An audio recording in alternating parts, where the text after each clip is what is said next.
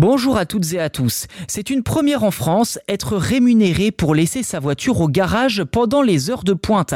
La métropole de Lille a lancé un système d'éco-bonus qui se déroulera sur 9 mois à partir de ce mois de septembre. L'objectif est de dédommager les usagers qui optent pour le covoiturage, le télétravail ou les transports en commun afin de désengorger l'autoroute A1 et A23 lors des heures de pointe matinale et en fin de journée.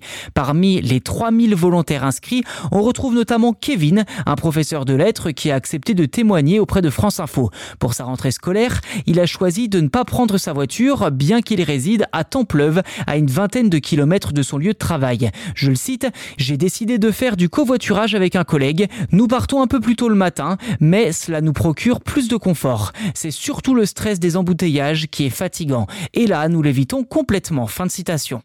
Ainsi, Kevin reçoit 2 euros pour chaque trajet qu'il n'effectue pas en voiture pendant les heures de pointe.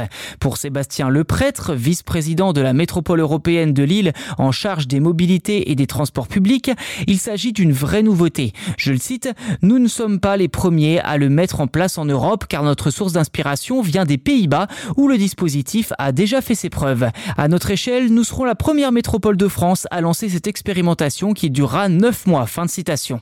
Cette mesure, qualifiée d'écologique, suscite néanmoins des critiques de la part des Verts qui déplorent que tout le monde ne peut pas télétravailler ou trouver du covoiturage, ni même utiliser les transports en commun qui ne desservent pas tous les recoins de la métropole.